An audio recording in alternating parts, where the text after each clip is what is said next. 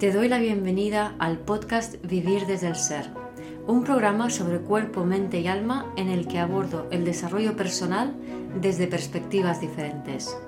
Quiero compartir contigo temas de conciencia, espiritualidad y astrología que me apasionan, las emociones y su relación profunda y ancestral con el trauma, la conexión con el cuerpo, la evolución de las relaciones conscientes y mucho más.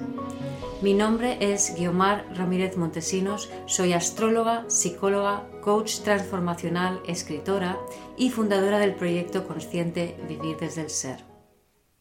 En este episodio comparto un Instagram Live al que me invitó Daniela Caronía de Agua de Luna, en el que hablé de las heridas del ego, los miedos del ego y cómo sanarlo a través del cuidado del bebé interior, el cuidado de sus necesidades básicas. También hablé de cómo estas heridas están relacionadas con la biología y el sistema nervioso.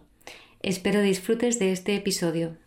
Pues uh, bueno, pues Guiomar y yo nos conocimos uh, prácticamente hace, hace un año mm, sí. en, en, el, en, el, Congreso de Astrología para, para, la Nueva Era, durante un directo, y, y allí hicimos esta conexión, sobre todo hablando de Lilith.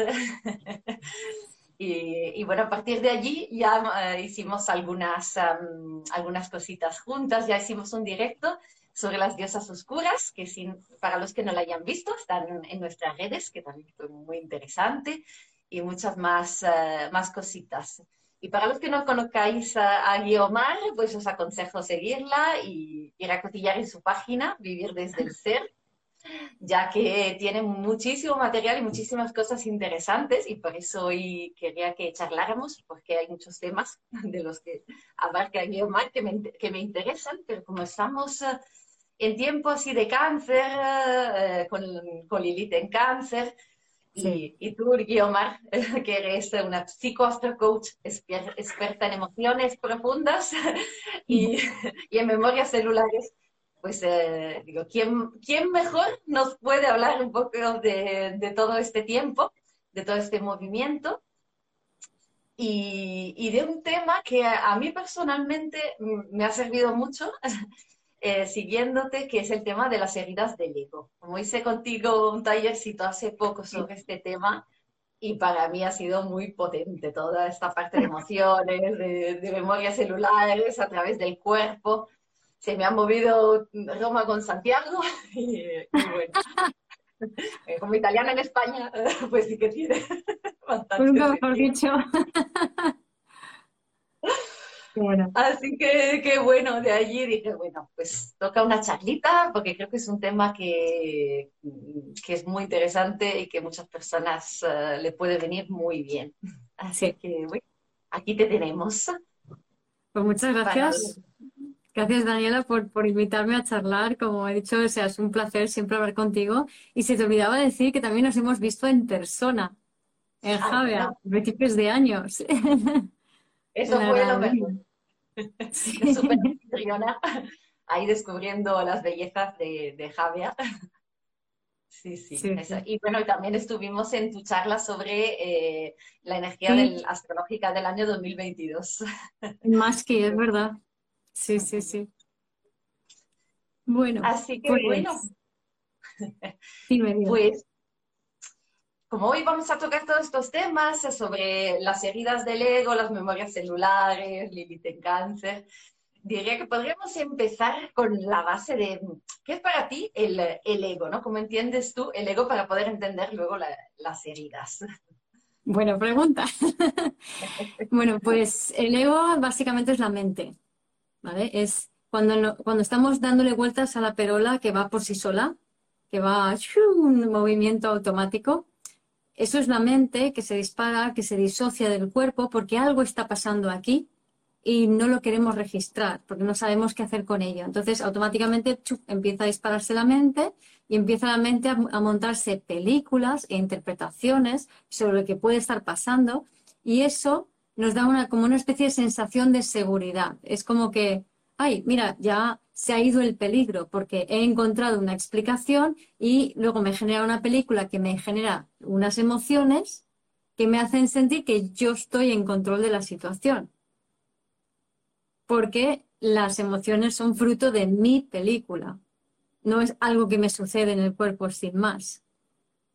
Entonces, eh, eso lo hemos ido cultivando durante mucho tiempo y el ego también es, em, es paralelo a la fragmentación del alma, ¿vale? Es decir, a la medida en, la que nuestro alma está fuera de nuestro cuerpo. Entonces, si la cabeza da muchas vueltas, el alma está muy fuera del cuerpo. Si estamos muy en la mente, estamos muy desconectados del cuerpo, el alma también está fuera del cuerpo. O sea, es un movimiento paralelo. Cuanto más ego, menos alma encarnada, más alma colectiva. O más conexión con el alma colectiva.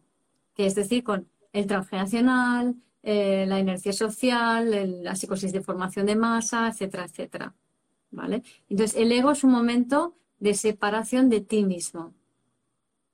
Y viene de, em, digamos, se forma o se gesta em, cuando somos muy pequeñitos a través de los miedos del ego, por ponerlo de una forma simple, ¿no?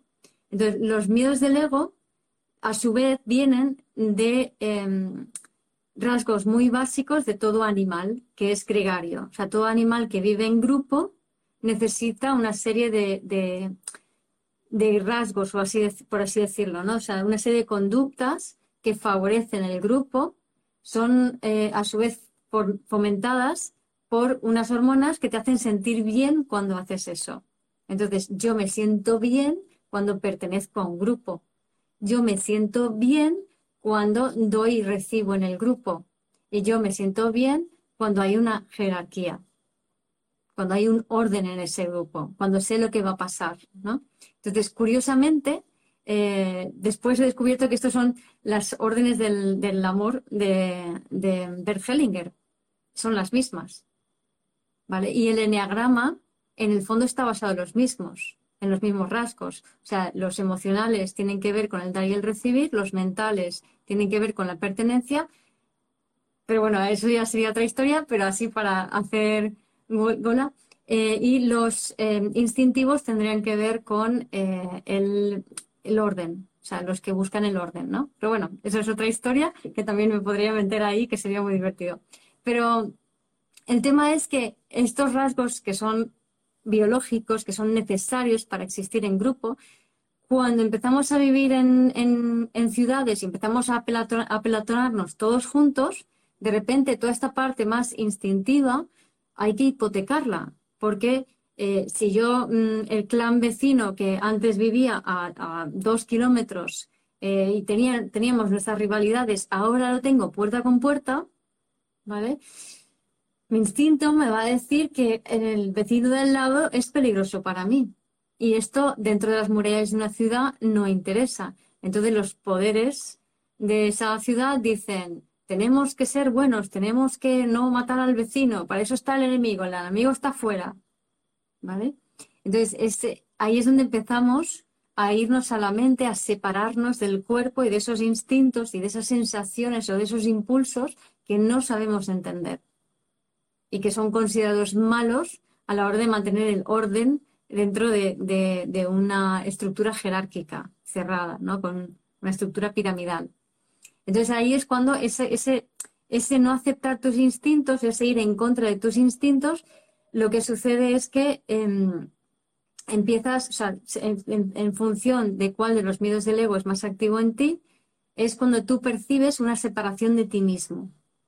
¿Vale? Entonces, Primero es el abandono, luego el rechazo y luego el descontrol, porque estos tres miedos del ego corresponden el abandono a la pertenencia, el rechazo al dar y el recibir y el descontrol al orden. ¿Vale? Es decir, de esos rasgos biológicos básicos se convierten en miedos del ego cuando empezamos a desconectarnos de nuestros instintos para mantener la paz y el orden dentro de una estructura jerárquica porque estamos conviviendo con vecinos que nos huelen mal, pero no podemos matarlos ya o no podemos atacarlos, ¿no? Entonces, esto luego traducido al individuo, lo que sucede es que por cada miedo surge un poco más, eh, un poco en orden, ¿no? O sea, primero el abandono, luego el rechazo, luego el descontrol. Entonces, el, abandono surge cuando, eh, cuando eres muy bebé, ¿no? Y entonces no recibes em, la atención y el cuidado que el bebé necesita, el bebé se siente que mamá le ha abandonado y ¡ah! el miedo al abandono es un miedo que te genera como una especie de sensación difusa de, estar como perdido y flotando en el medio del universo y no sabes qué hacer, hay muy poca energía. Mm, básicamente el bebé la única reacción que tiene es llorar si es que hace alguna, entonces como un... ¿Vale? En, en, el miedo al abandono se genera una disociación bastante importante, entonces las personas se vuelven muy mentales y muy intelectuales porque están muy desconectadas del cuerpo. ¿Vale? Y, esto sucede también, al no al llorar, al no ser atendidos, es como que si lloran nadie les atiende, ¿no? Exacto, exacto. Entonces luego de adultos, cuando tienes este miedo activado, eh, no sabes cómo reaccionar, o sea, no, no, eres indefenso porque el bebé no sabe hacer nada, no sabe moverse, no sabe llorar, ¿no? Em, entonces, y este, y el miedo del ego em, aparece en el momento que tú te individuas. O sea, que cuando aparece el miedo del ego, aparece tu individuación porque el ego es un precursor del ser. ¿Vale? Es decir, venimos de la era de, la comunidad, donde hemos aprendido, o sea, el neolítico es la era de la comunidad. Ahí aprendimos a vivir en grupo, pero ahí no había un alma individual, había un alma colectiva.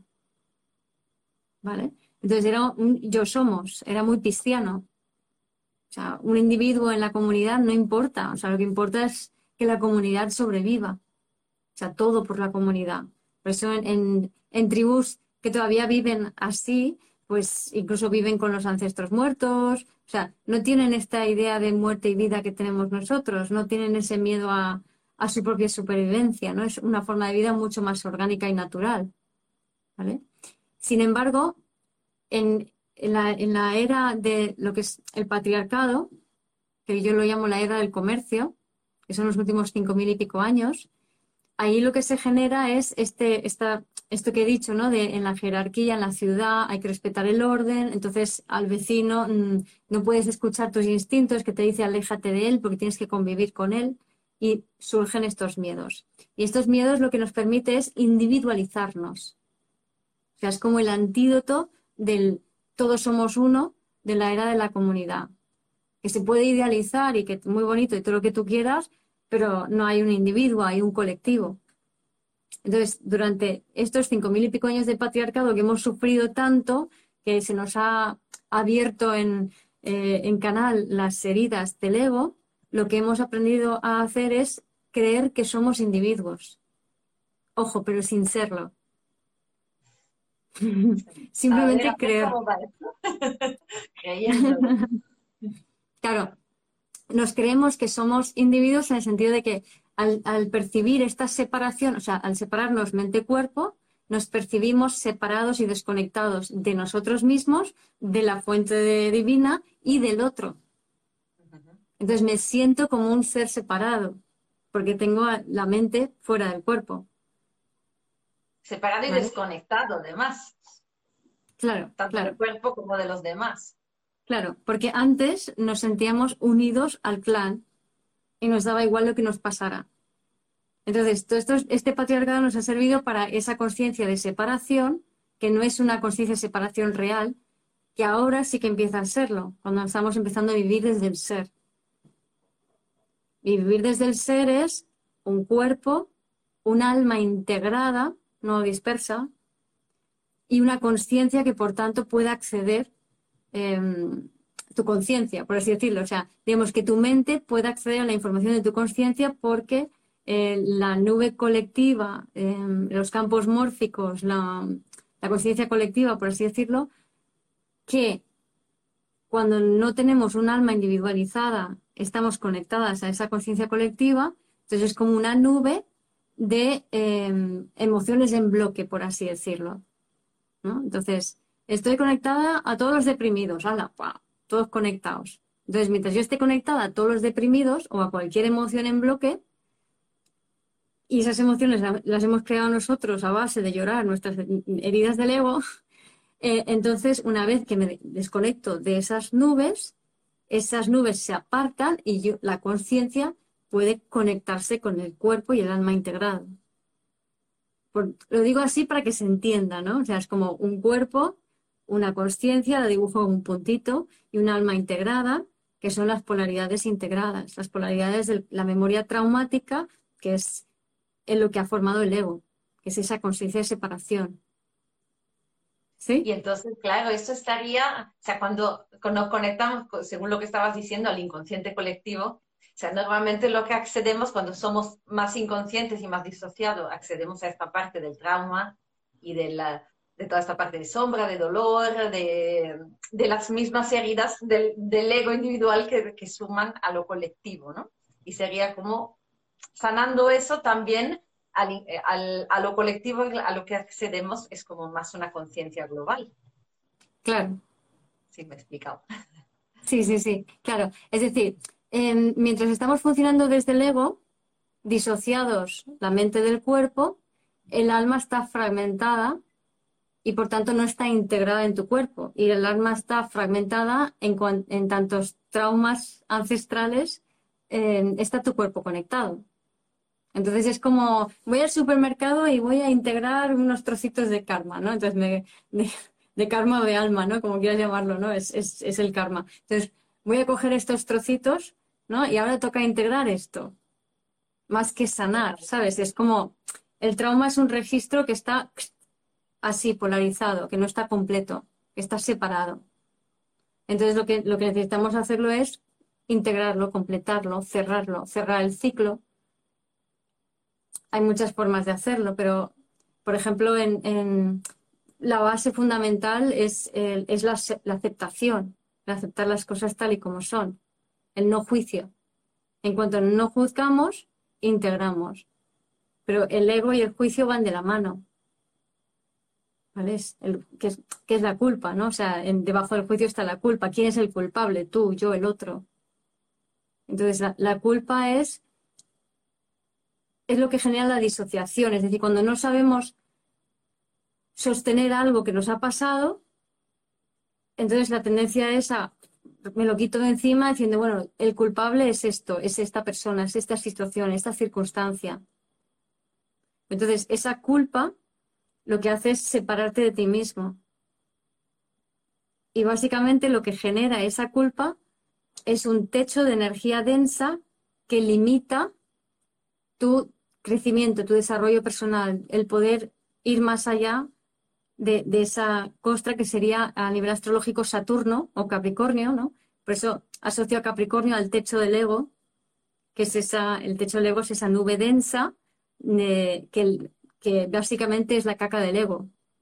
O sea, el ego caga culpa. y, y tarde o temprano tú tienes que hacerte cargo de la culpa que has cagado, que has generado, a la hora de atravesar el techo del ego y poder vivir desde el ser. ¿Se entiende la metáfora? Sí, totalmente. Es muy, muy, clara.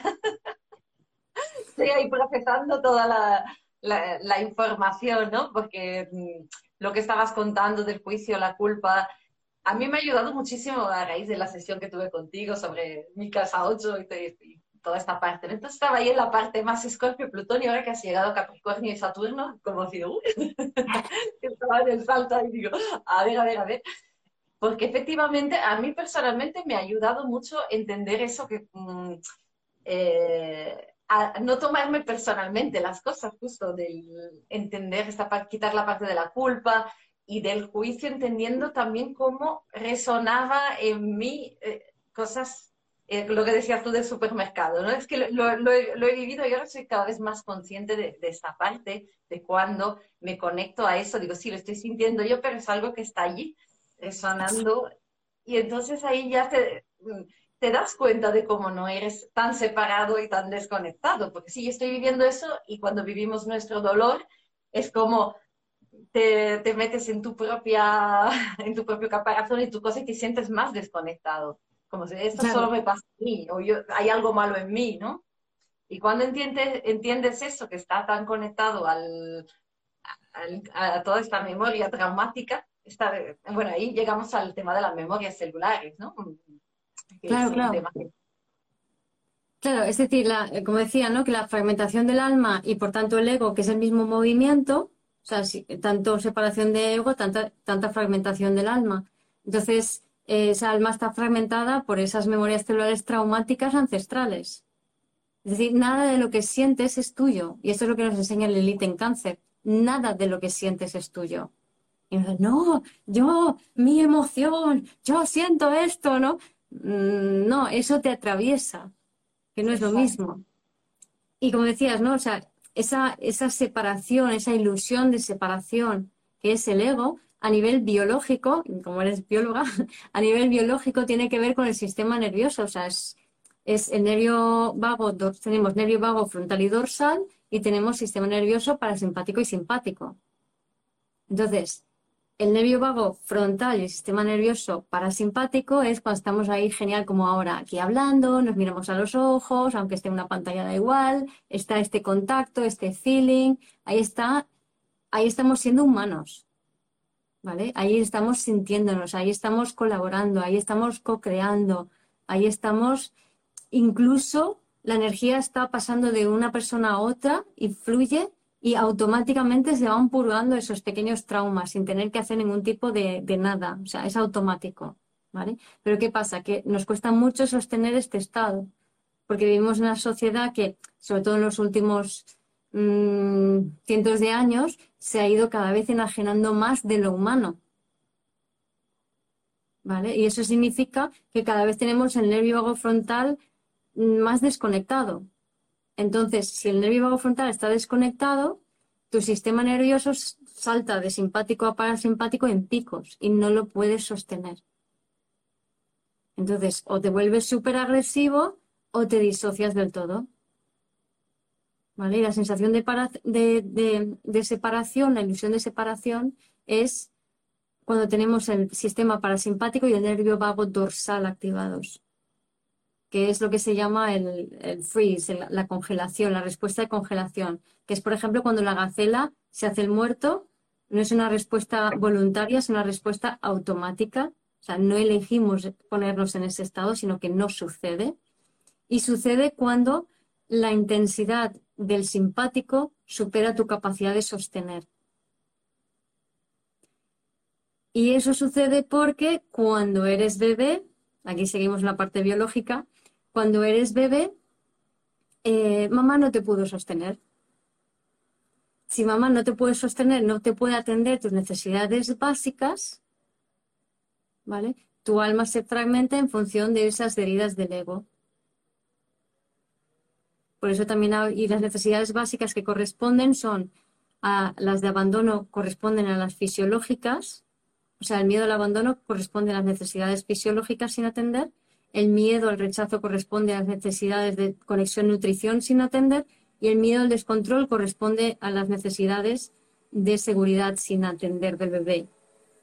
Entonces, en la medida en que, como decía, las necesidades básicas no fueron satisfechas en el bebé y mamá no me sostuvo, sobre todo las fisiológicas, mamá no me sostuvo, mamá no me dio caricias, mamá no me, no me, no supo calmarme, porque no podía, porque no tenía tiempo, porque no sabía cómo y sobre todo porque estaba ella misma traumatizada y heredera de memorias celulares traumáticas. O sea, mamá no te puede dar lo que no tiene. Entonces, todo lo que tu madre no te dio es porque ella no lo tuvo. Punto pelota. No tiene sentido reivindicar a mamá que nos dé algo que no, que no puede darnos, ¿no? Entonces, en la medida en que mamá no nos pudo sostener, no pudo calmar nuestro sistema nervioso, nosotros no sabemos sostener esos picos del sistema eh, simpático si no tenemos un buen funcionamiento del nervio vago. ¿Vale? Y eso una mamá lo hace sujetando al bebé, porque el bebé no puede regular su sistema nervioso, no está desarrollado lo suficiente. Necesita mamá y necesita reclutar el sistema nervioso de mamá para calmarse. ¿Vale? Entonces aquí vemos cómo se liga la biología con las necesidades del bebé interior, con los rasgos biológicos de los, de los animales gregarios, con los miedos del ego y el sentido que tiene en el contexto de las eras. Y que es todo parte de una evolución que estamos teniendo y que no es una enfermedad, no hay que juzgarlo porque el ego se genera por juicio, entonces no hay que juzgarlo. Y que lo que toca ahora es empezar a, sanar a nuestro bebé interior. No el ego es simplemente un síntoma de, las carencias del bebé interior y es directamente proporcional al trauma transgeneracional heredado.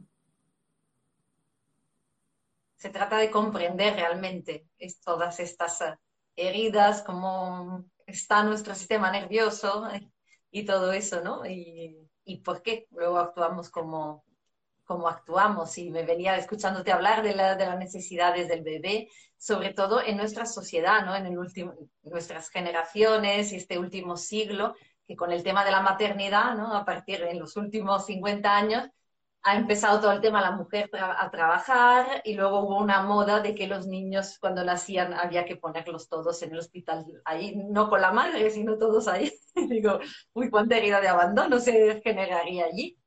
Totalmente. Entonces es gente muy intelectual, muy en la mente, pero totalmente desconectadas del cuerpo, de sí mismos y de los demás. Y eso es, digamos, el pozo de una sociedad que está totalmente disociada, que está totalmente separada de su esencia, que no escucha su biología, no escucha su cuerpo y que por tanto tampoco escucha a los demás seres humanos. Y así es como eso ha ido generando más generaciones de personas desconectadas, porque estas personas a su vez, ¿qué es lo que han enseñado? O sea, es como estos médicos con bata que están totalmente en la mente y le dicen a una madre que está llena de instintos cómo tiene que criar a su bebé. O sea, y la madre le atiende, ¿sabes lo que te quiero decir? O sea, que es, es una sociedad que se ha desnaturalizado muchísimo y que es parte del plan evolutivo, o sea, es necesario. Pero ahora ya toca volver a uno, ¿no? Volver a ti, a conectarte contigo, a cuidar a tu bebé interior para poder conectar con tu ser. Mm. Ahí tenemos una pregunta de Inma. Eh, ¿Se puede llegar a trascender esas heridas o serán algo que siempre estarán a nuestro lado? Sí, sí, se puede trascender. O sea, básicamente se puede decir que la herida refleja un, un, gap, una carencia en, tu sistema nervioso y, en tu, y, en, tu etapa de bebé. Entonces, tú como adulto puedes suplir esa carencia. Y son carencias muy concretas. O sea, la forma de, sanar, de sanar el ego es darte lo que tu mamá no te pudo dar, que es atender tus necesidades básicas. O sea, no puede ser más simple. Y tú imagínate, o sea, yo muchas veces lo he pensado, si a las poblaciones estas en riesgo de exclusión, personas que les cuesta encontrar trabajo y mantenerlo y sostenerlo, bueno, ahí hay un perfil de abandono muy importante. Son personas que no tuvieron sus necesidades fisiológicas básicas bien cubiertas de bebés. Entonces son personas que, que flotan por la vida, que están más en la conciencia colectiva que, que en sí mismos como individuos. Si tú a estas personas les enseñas a cubrir sus necesidades básicas, de repente van a poder individualizarse de verdad. O sea, estar más conectados con su cuerpo y con su ser. Y la, solución a todo no es intentar sanar nada. Sí, hablo de sanar las, carencias del bebé interior, pero en realidad es suplir. Simplemente uso la palabra sanar pues porque se entiende mejor, pero no porque tenga un defecto, sino que necesita algo y tú se lo puedes dar. ¿Vale? Y una vez que consigues eso, entonces puedes eh, conectar con tu ser. Un alma, un cuerpo, una conciencia, un alma integrada. Cuando conectas con tu ser, fluyes con la vida.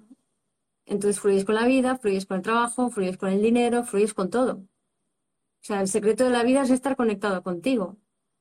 Y entonces a partir de allí automáticamente e instintivamente fluyes.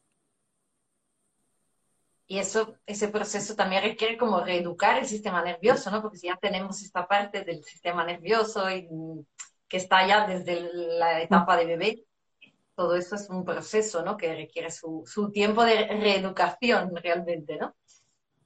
Sí, Preguntan por ahí que si conozco Somatic Experiencing porque recibo esta terapia y tú hablas de cómo funciona el sistema nervioso y el cuerpo. Sí, o sea, conozco bien eh, bastante de Somatic Experiencing, no he hecho la formación, pero la teoría Somatic Experiencing, Peter Levine, la teoría polivagal, em, un poco lo de Gabor Mate, Irene Lyon. he estudiado con Amy Apigian, doctor Amy, Amy un nombre un poco raro, que ella integra todos estos conceptos. Entonces, por eso me gustó mucho su enfoque y he estudiado mucho, muchos eh, cursos con ella, ¿no? De ahí que también integró todo eso en, en lo que yo propongo, ¿no? De, del ego. Y lo que me gusta siempre es como completar todo el dibujo, ¿no? Unirlo todo. Como, está, como hemos estado viendo hasta ahora, ¿no? Y entonces hemos hablado hasta ahora, hemos llegado a la primera parte, la herida del eh, miedo al abandono, esta etapa de bebé, pero luego vienen las otras dos, ¿no?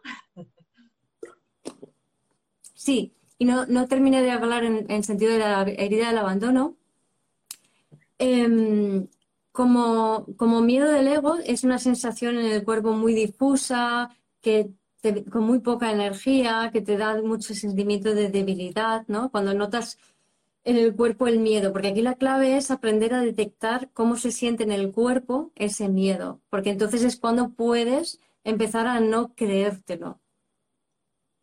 Porque si empiezas a identificarlo, todo lo que está en el subconsciente, que se refleja en el cuerpo, en el momento en que tú lo puedes identificar y cosificar con un nombre, con una imagen, con lo que sea, entonces automáticamente se hace consciente y a partir de ahí lo puedes manejar. Es como ir a pescar a un río, ¿no? Entonces coges un cubo y ahí tienes el agua, ¿no? Entonces ya con esa agua puedes hacer algo, mientras que si está fluyendo y no tienes un contenedor, pues no hay forma de, de hacer nada, ¿no? Por así decirlo. Entonces, esa, es la forma un poco de trabajar con el, subconsciente. Entonces, con el miedo al abandono es que la mamá no ha podido atender mucho al bebé porque estaba con muchas emociones, con mucho dolor, con mucha historia, mucho pesar. Entonces no ha sabido leer todas las necesidades más básicas fisiológicas del bebé, es decir, cuándo necesita hidratarse, cuándo necesita comer, em, cuándo tiene frío, cuándo tiene calor, cuáles son sus ritmos, em, incluso cuando se ha cagado, aquí la, la, caca tiene, es un poco transversal, hay algunas necesidades que son transversales, la caca es una de ellas. Entonces, em, si un bebé, por ejemplo, es abandonado con su pañal sucio, ¿no? Abandonado porque, bueno, imagínate, acabas de cambiar el pañal al bebé, te vas eh, al supermercado a comprar o te vas a, yo qué sé, a un, a un centro, ¿no? Para, para hacer cualquier cosa y de repente enseguida otra vez el bebé se vuelve a cagar. Pues no le cambias el pañal, ¿vale? Pero claro, eso lo haces una y otra y otra vez y el bebé se acostumbra a tener sensaciones incómodas en el cuerpo. Entonces, de mayor, ¿qué pasa? Que no sabes gestionar la incomodidad emocional. Empiezo a sentirme mal, empiezo a sentirme mal, empiezo a sentirme mal y no sé gestionarlo. ¿Y cómo voy a reaccionar? Pues, ¿cómo reaccionaste de bebé? ¿Te disociaste o te pusiste a llorar? ¿Vale? Entonces, si el bebé se disoció porque ya no podía más, me quedó en blanco, nervio vago dorsal, sistema parasimpático, tiene que ver más con el miedo al abandono. Si de repente se pone a berrear, a llorar, a llorar, a llorar, y consigue que le hagan caso, pues entonces tiene más que ver con el miedo al, descontrol. ¿Vale? Las necesidades de seguridad. Y de mayor generan, pues, perfiles de personas diferentes. Las de miedo de seguridad es una persona que no, empieza a sentir cosas, pero no es consciente de cómo le va subiendo la energía en el cuerpo hasta que se le desborda. Entonces tienen poca sensibilidad a, la energía, a la energía que se mueve en el cuerpo, la energía emocional. La sienten cuando está muy alta. ¿Vale? Entonces pueden a lo mejor estar muy de tiempo ahí con, oye, te, veo un poco ansiosa, te veo tal, no, estoy bien, déjame en paz, ¿no? si tú te haces consciente de que, uy, mira, no sé gestionar la intensidad de mi energía en el cuerpo, pues em, em, empiezo a aprender a detectar las energías o sensaciones más sutiles y a hacer algo para contrarrestarlo. Por ejemplo, salir a pasear, ponerme a bailar, etcétera, etcétera que eso sería con seguridad. ¿Vale? En el caso de abandono, empiezo a atender, pues me empiezo a aprender a hidratarme. Y lo que bebo, lo bebo porque realmente tengo sed. Y cuando bebo y orino, el pipí está muy líquido o muy oscuro, porque ahí está un poco la medida de la hidratación, ¿no? O sea, sé cuidar mi cuerpo, sé cuándo tengo que comer, sé lo que necesito comer, ¿vale? Tengo frío y me tapo, tengo calor y me destapo, o me quedo allí. Yo he visto a gente bajo el sol con piel clarísima, más que, más que la mía, y de repente, o sea, estar quemándose y no darse cuenta. Bueno, cualquiera que vive en la playa por aquí, como yo, verá que hay mogollón de ingleses socarraos. Sea, yo he trabajado en una farmacia hace años y aparecían con quemaduras de segundo grado. ¿Cómo no te das cuenta de que se está quemando tu cuerpo? O sea, imagínate el nivel de disociación. Y la cultura inglesa es muy mental, están muy disociados, muy relacionados con el abandono. Las personas que están con el miedo al abandono son también personas que están como muy entregadas al transgeneracional y a repetir las historias del, transgeneracional. Porque no viven su vida, viven la vida del clan.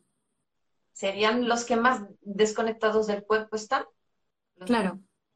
Claro, están abandonados de sí mismos, abandonan a los demás y viven el abandono.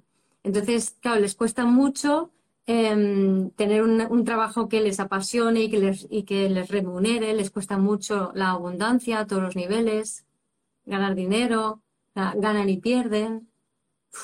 No, no, no pueden sostener cosas en, la materia, porque no hay conexión con el cuerpo. Por eso decía que si tú quieres ayudar a colectivos em, desfavorecidos, ayúdeles a, que se atiendan a sus necesidades fisiológicas básicas. Y cuando aprendan a hacerlo y cuidar su bebé interior, lo otro viene automáticamente. ¿Se ve? Sí, sí, qué bueno.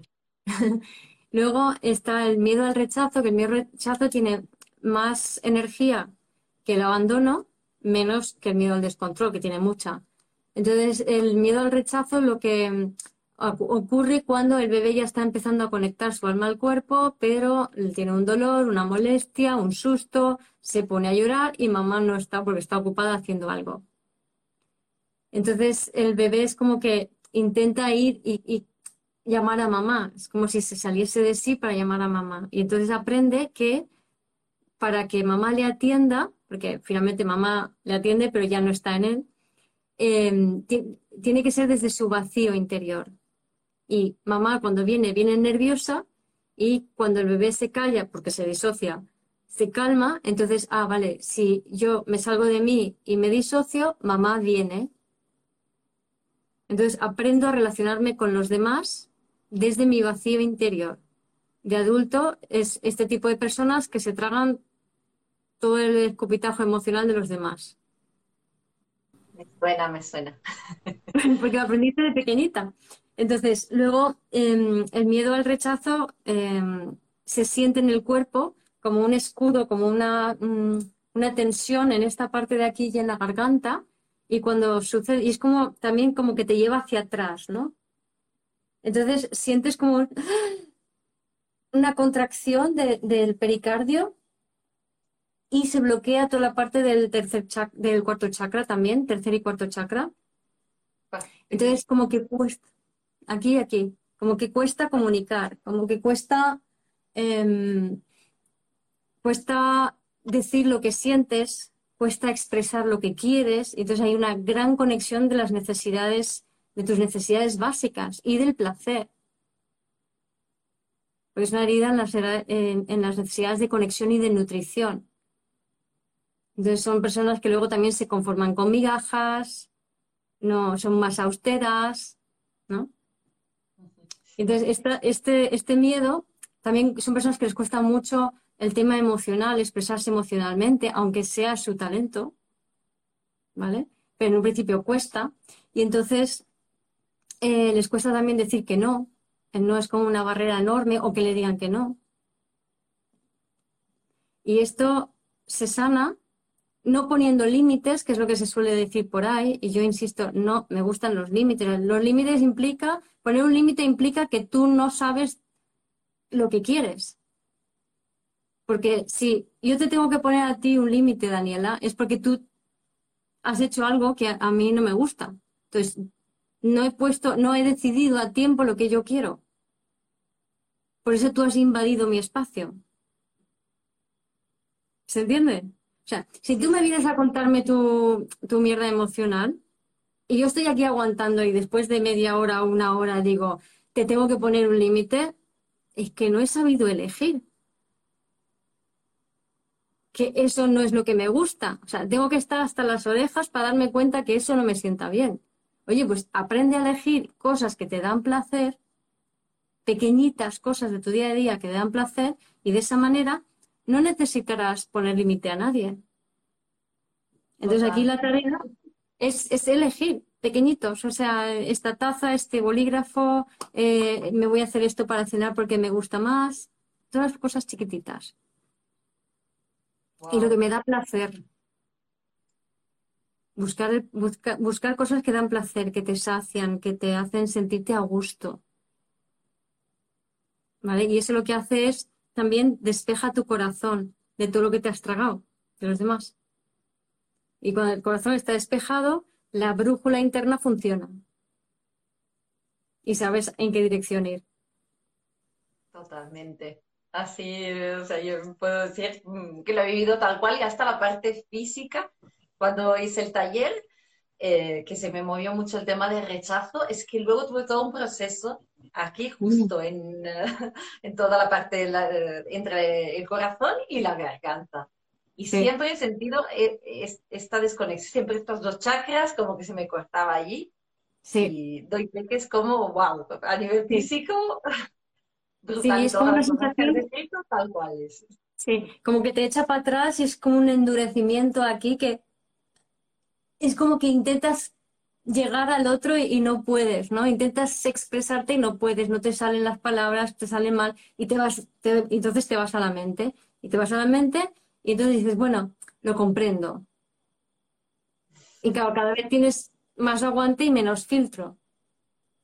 A ver qué nos dicen. No sé a partir de dónde. Sí. Eh, Yo tengo uno aquí que es no eres consciente de lo que necesitas y buscas fuera.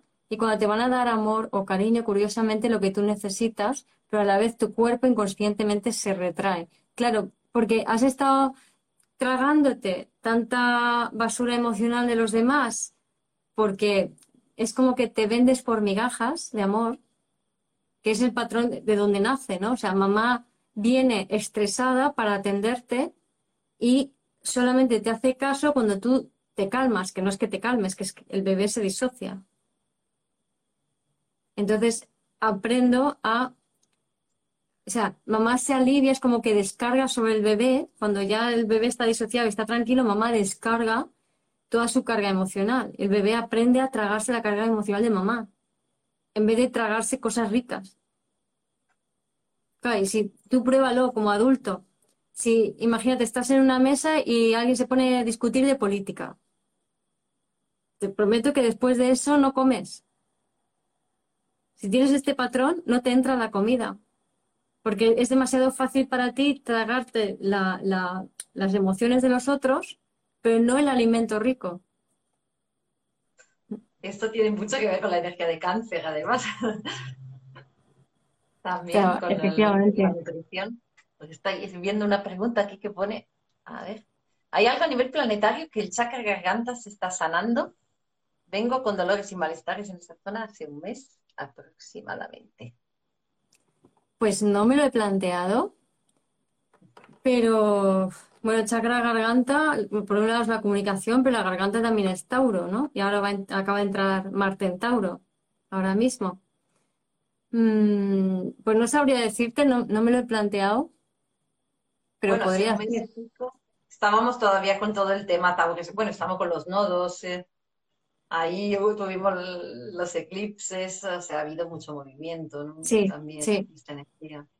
Sí, y, y hombre, el Lilith en cáncer está desde que me leí en el podcast, pero creo que es desde abril hasta el Lilith medio, abril hasta, hasta enero, ¿no? O enero hasta abril. Ah, me vuelvo a liar. Bueno, da igual. ¿Qué está?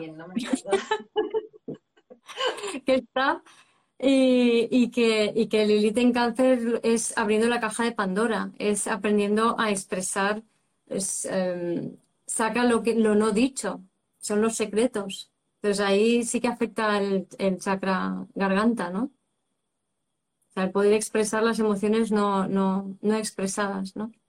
Mm. del clan, de, de antiguos, ¿no? Por ejemplo, de madres, abuelas. Bien, entonces, a ver, sigo aprendiendo a gestionar el miedo. En un periodo de mi vida llegué a bajar mucho de peso por eso mismo que decís. Pero ahora no me acuerdo, no sé exactamente el que... Ah, de la, de la comida, sí, estábamos hablando. el, tragar las emociones de los demás y no el tragar el alimento rico, efectivamente. Pues luego está el miedo al descontrol. Entonces, el... Ahora, el miedo al rechazo, se me olvida una cosita que es, resuena con, eh, figurativamente a otro nivel, viéndolo solo como miedo del ego, con el extranjero. O sea, cuando una persona resuena mucho el miedo del ego, lo que siente es que es como si fuera yo de otro país o de otro planeta. O sea, aquí no encajo porque el idioma que yo hablo es otro. No, no me entienden, no les entiendo, ¿no?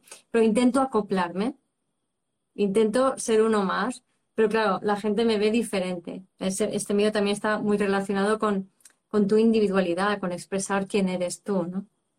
Bueno, entonces el miedo al descontrol, este es el que más energía tiene y este resuena con el macho Em, el joven macho de la manada que se enfrenta al macho alfa.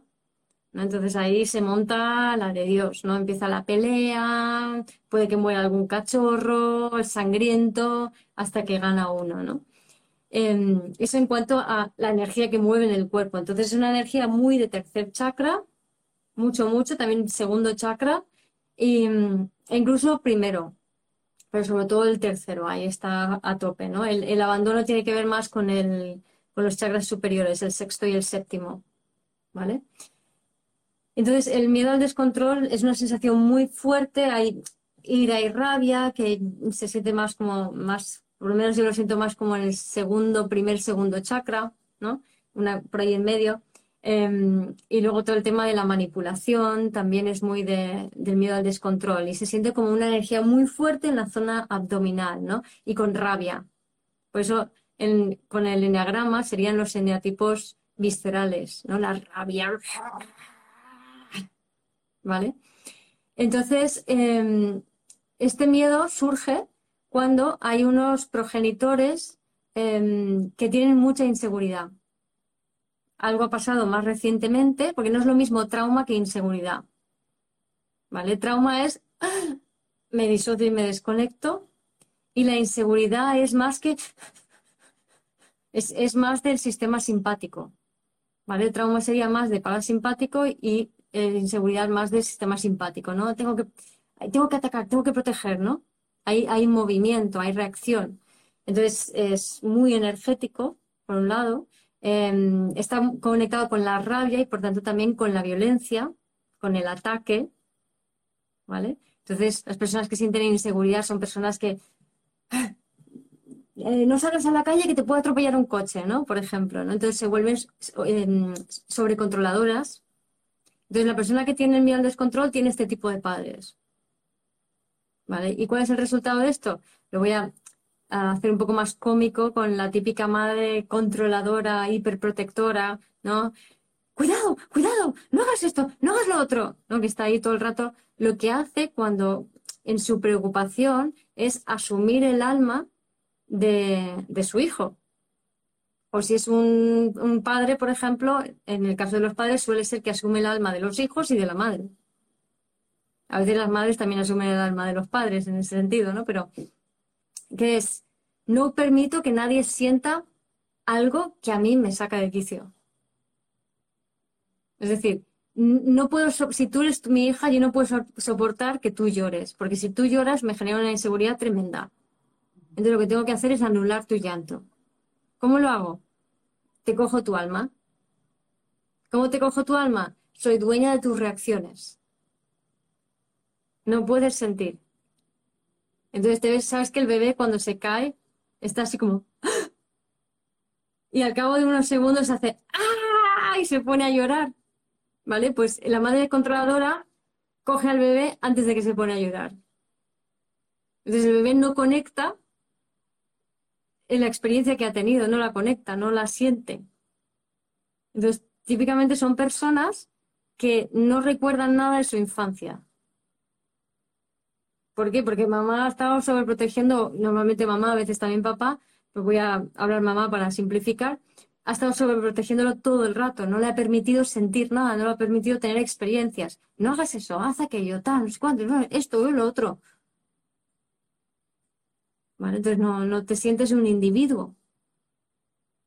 Acuérdate que el ego se gesta cuando te sientes un individuo, o sea, está directamente relacionado. Cuando se activa la herida del ego, tú te sientes separado de mamá y de papá y te sientes un individuo un proto-individuo, porque el individuo de verdad está cuando conectas con el ser.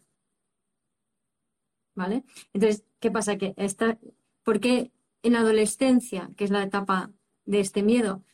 Porque, claro, llega la adolescencia, llegan las hormonas y el cuerpo, que es muy sabio, cuanto más controladores son los padres, peor huele el adolescente. ¿Vale? O sea, entonces, ¿qué ocurre? Que ese padre o esa madre que ha estado siempre asumiendo el alma de sus hijos, de repente no soportan el olor de sus hijos. Eso es instintivo, es muy de cáncer el olor. Leo es la vista, cáncer es el olor. Entonces es como, no, no, lo aguanto, no lo aguanto, sepárate de mí. Entonces rechazan al adolescente y el adolescente vive como que de repente todo el mundo se le cae encima. ¿Por qué? Porque por primera vez tiene que sentir sus propias cosas. Y claro, yo toda la vida sin hacerlo. O sea, cuando alguien te dice mi infancia fue feliz, esto, esto es sinónimo de que tú no sentiste nada en tu infancia. Y no fuiste un individuo en tu infancia. Por eso no recuerdas nada. ¿Sabes? Que es muy típico. No, no, no tengo mucha memoria, pero yo sé que fui muy feliz. Sí, sí. ¿Tu infancia qué tal? No, bien, normal. Sí, sí. A ver, ¿tú sabes lo fácil que es traumatizar a un bebé? Y más con cómo estamos todos los demás. O sea, a ver, por favor, estamos todos traumatizados, todos. Seamos realistas. O sea, si definimos trauma en función del sistema nervioso, estamos todos traumatizados. Y es la mejor forma de definir trauma, ¿eh? O sea, de cómo funciona el sistema nervioso. No según el acontecimiento. A ver, en el pueblo donde vivo hay muchos problemas graves para encontrar casa, es un lugar turístico, por eso es difícil que te alquilen los lugares por donde habrá que empezar a sanar como sociedad. Hmm, interesante. Para mí es lo que, lo que comentaba, ¿no? Que es em, por enseñar a las personas en riesgo de exclusión a que aprendan a atender sus necesidades básicas, empezando por las fisiológicas y luego por las de seguridad, las de conexión nutrición, perdón. Entonces, si atendemos estas dos, La gente va a ser más capaz de escucharse a sí mismo. Y eso automáticamente sana la sociedad. O sea, todo empieza desde dentro. Tiene que ver lo que dices con no encontrar tu lugar. Mm, no exactamente, porque hay muchas formas de no encontrar tu lugar. Y es, eso, o sea, podría darle muchas vueltas a, esto, pero entonces mm, nos desviaríamos un poquito de la, de la conversación, ¿no? Porque en el fondo cualquier persona que funciona desde el ego no está en su lugar y, está conectado con la conciencia colectiva. Pero entonces sí que está en su lugar porque está conectado con la conciencia colectiva, pero no está en su lugar desde el punto de vista del ser. Entonces, bueno, es toda una respuesta filosófica que se puede armar allí, ¿no? Pero em, volviendo al tema de la, de la seguridad, ¿no? Estas personas, claro, luego se hacen adolescentes, huelen mal, mamá y, o papá los rechazan, entonces, ¿qué hacen? Se van a los amigos y buscan amigos que les cogen el alma. Entonces son estos chavales de adolescentes que van y, te tiran toda la, toda la basura emocional encima, te están contando mil historias, se meten en, o están siempre con el drama. ¿Y quién les escucha?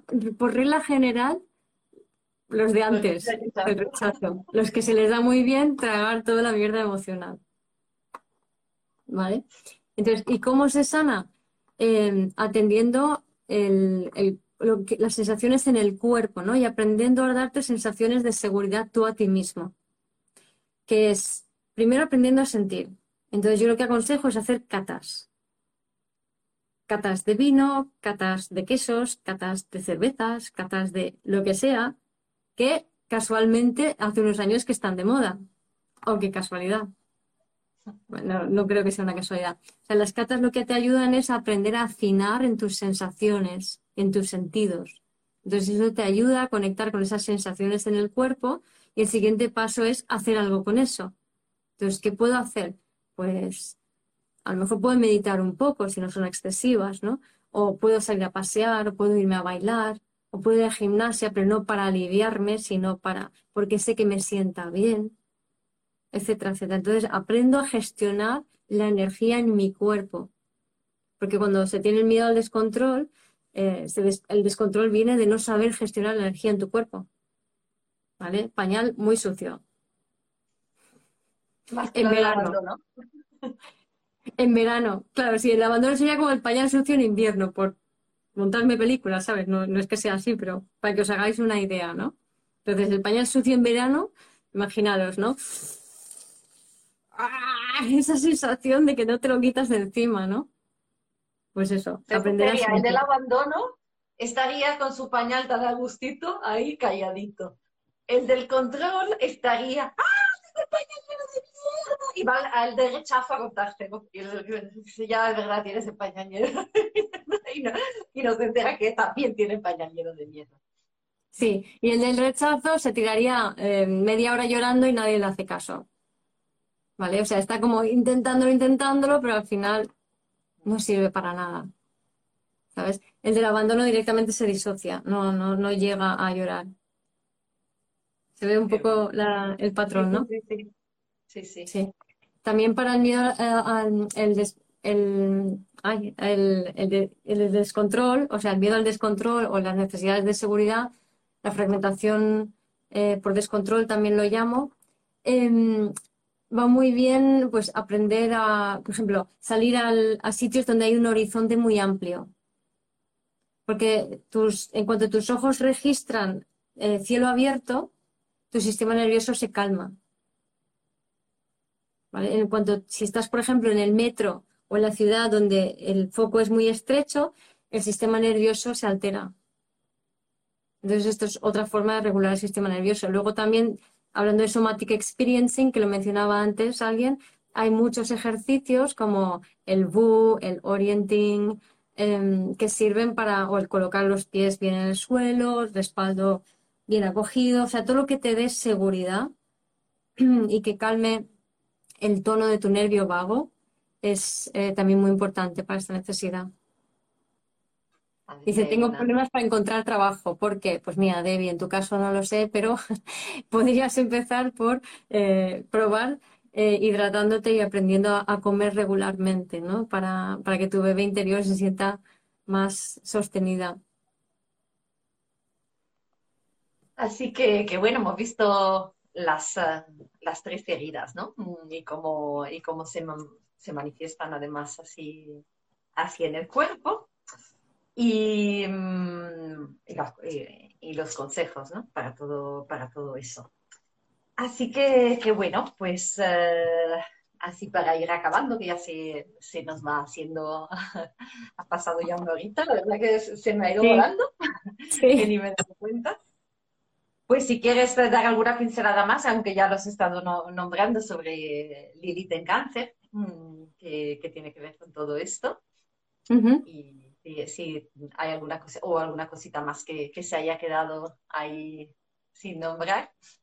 Sí, para mí, ahora que Lilith está en cáncer y el nodo sur en escorpio, em, creo que es genial, ¿no? Porque es como eh, nos está obligando mucho a conectar con la parte emocional, a poner sobre la mesa el trauma, eh, lo que sentimos, si se aprende bien lo del Lilith, el realmente entender que las emociones no son personales, son procesos orgánicos, no, es que te pase a ti nada.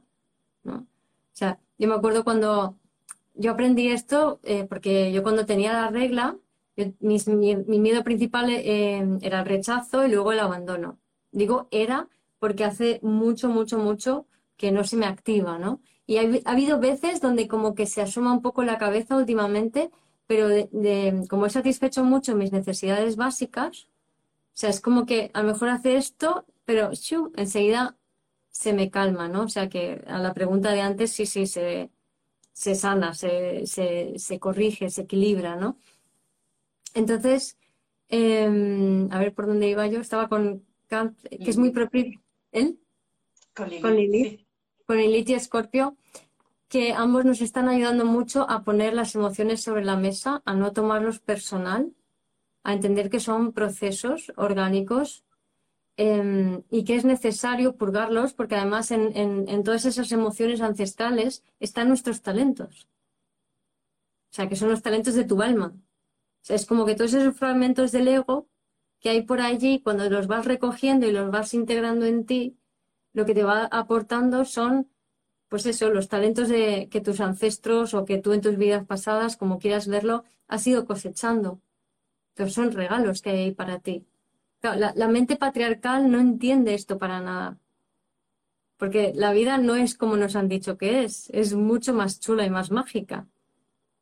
Entonces, todo es mucho más sencillo y más fácil. de lo que- O sea, nos han dicho, hay que trabajar, hay que esforzarse. Claro, es que la era del patriarcado es muy del miedo al rechazo. O sea, a nivel, a nivel de conciencia colectiva tiene que ver con el miedo al rechazo. Entonces, el miedo al rechazo es lo que genera esas person- la personalidad tipo A, ¿no? Los que tienen infartos y cáncer y todas estas cosas, porque están más fuera de sí que dentro, ¿no? ¿Se entiende? Mm. Y son personas, es, es, eh, son personas que están muy em, desconectadas de sus, de sus necesidades. O sea, también los del abandono, pero tiene una cualidad diferente. En esta- estas personas están muy al servicio de los demás, muy a qué necesitas, en qué te puedo ayudar, qué puedo hacer por ti, ¿no? Tengo que hacer, tengo que hacer. Es el miedo al rechazo, ¿no? Entonces, yo creo que con el nodo sur en Escorpio y con el IT en Cáncer podemos aprender a sentir todas estas emociones, a, entender que sentir emociones es normal y natural, que hay que sentirlas y soltarlas, que no son tuyas, que no empezaron contigo. Y que y de esa manera podemos empezar a ir conectando cada vez más con nuestro corazón y con el ser, que es desde donde podemos crear nuestra realidad. Ahí es donde sucede la magia. Vivir desde el ser es empoderar a tu niño interior para dar sus talentos al mundo. Wow, yo ya estoy como aquí procesando toda la información, que realmente esta charla sobre todo me he hecho por interés personal. Y entonces estoy aquí procesando y uy, que eso mm, quiero volver a escucharlo. Así que son tantas cosas y igual dará para otro, otro directo porque es un tema, bueno, tan sumamente importante que tomemos conciencia todos porque nos afecta a todos. Sí, sí, sí, sí. Sí, mira, hay una cosa, las emociones también, Claro. somos como, uf, fuera. claro, ahí hay una cosa muy interesante que me acaba de venir a la mente, que pasa mucho con los miedos del ego, al igual que pasa con el enneagrama, ¿vale? La gente aborda estas cosas desde la mente, porque es desde donde estamos, en general, en la sociedad. Entonces, cuando lo abordan desde la mente, se leen, por ejemplo, los eneatipos y dicen, uy, yo me siento identificado con todos, o con la mitad, o con este, este y aquel. Y no se trata de que tú te sientas identificado con eso, sino se trata de que sientas en el cuerpo el dolor. ¿Vale? Por eso me gusta asociar los miedos del ego a la sensación en el cuerpo, ¿no? O sea, es cuando el abandono o el rechazo o el que es más, incluso que el cuerpo va hacia adelante con eh, la rabia, con el miedo al descontrol, ¿no? La rabia, el odio del miedo al descontrol. Entonces, si aprendemos a sentir esto, en cuanto yo siento, en cuanto se me activa esa sensación que ya es muy familiar, digo, ah, se me ha activado el miedo del ego. Este es mi miedo del ego. Ahora lo veo, ahora lo siento, ahora lo comprendo. Ah, no necesito reaccionar en base a este miedo, no necesito crearme la película que me cuenta el miedo de mi ego. Lo puedo hacer diferente. Y eso se llama conciencia. Y eso es lo que propone también cosas como el enneagrama y demás, ¿no? Y por eso también la astrología me gusta hacerlo más desde el sentir, desde las energías. Porque no se trata de pensarlo y saberlo, se trata de sentirlo. Que esa es la parte más difícil porque estamos todos tan disociados de sentir. Claro, Pero es, es el único camino realmente. claro, claro. Por ahí pregunta que con cuál te cuesta respirar. Mm, habría que ver más en detalle, pero a priori eh, con el miedo del rechazo, como la tensión es, es del pericardio, es más fácil que eso afecte a la respiración. Entonces, cuesta más respirar. También con el miedo al descontrol, si hay mucha rabia y se reprime y el diafragma queda muy bloqueado, pues también te va a costar. Pero bueno, en un principio más al miedo al rechazo. Y la herida del abandono, lo he dicho antes, es como una sensación difusa, no es tan clara porque no es tan energético. Entonces es más como una me pierdo. Es como, imagínate que te quedas un astronauta que, está en el espacio y de repente se queda flotando solo en el espacio. Pues eso sería la sensación en el cuerpo del miedo al abandono. O sea, es muy... Y puede que cada persona, o sea, según el momento o la situación, estés notando una u otra, que en algún momento esté eso con notando esta parte del pericardio y en otro momento la de, la, de las tripas o esta. Sí, sí, sí, sí. Sí, sí. Unas, o sea, lo normal es hay alguna más que otra, pero, pero vamos, todos tenemos un poco de todo, ¿no? Pero la, la herida más esencial se nota diferente. O sea, otras heridas son como capas de protegerte contra la esencial. Pero cuando te toca la esencial, la sensación es que te desmonta. Por ejemplo, yo de miedo de descontrol no tengo mucho, entonces, cuando siento rabia e ira, es como, ah, vale, guay, genial, siento rabia e ira, ¿no? O sea, me gusta sentirlo. No, no reacciono ante ello, no me desborda, no me da miedos, no me, no me gatilla nada. ¿Vale? Pero el miedo al rechazo me rompe. O sea, es como, ah, me rompe, me paraliza, me saca el ego corriendo, ya estoy en la mente, no, no, ya no soy yo, ya estoy ¿Se entiende la diferencia? Entonces, ¿cuál es el miedo que te rompe? ¿Cuál es el que cuando te duele, te duele? cuando te rompe, te rompe. Cuando te desespera, te desespera. Eso es tu miedo del ego. Wow. No puedo decir otra cosa todo el rato. ¿Cómo sabes cuál es la esencial? Pues eso, acabas de contestar justo. Mm. La que te rompe. Y tenemos miedo a sentir eso. Y lo que hay que hacer es sentir, porque cuanto más aprendes a sentir y sentir cómo te rompes, más fácil y fluida es la vida. Porque eres más sensible a los cambios uranazos que la vida te propone. Y el patriarcado nos ha dicho, no sientas, no sientas, no sientas nada que es más seguro. No, siente que es más seguro. Y encima tenemos la culpabilidad cuando sentimos. Volvemos a lo de la culpa del principio. Claro. La culpa por sentir rabia, la culpa por sentirte mal. La, la, culpa es inconsciencia y es la caca del ego. Cuanto más culpa cagas, más difícil es ser, ser consciente. Gracias por escuchar este episodio del podcast de Vivir desde el Ser. Si te gustó el contenido y los temas que hemos abordado, dale a me gusta, suscríbete a mi canal, comparte este episodio con quien crees que lo pueda necesitar y te invito a visitar mi web vivirdesdeelser.com y a seguirme en las redes.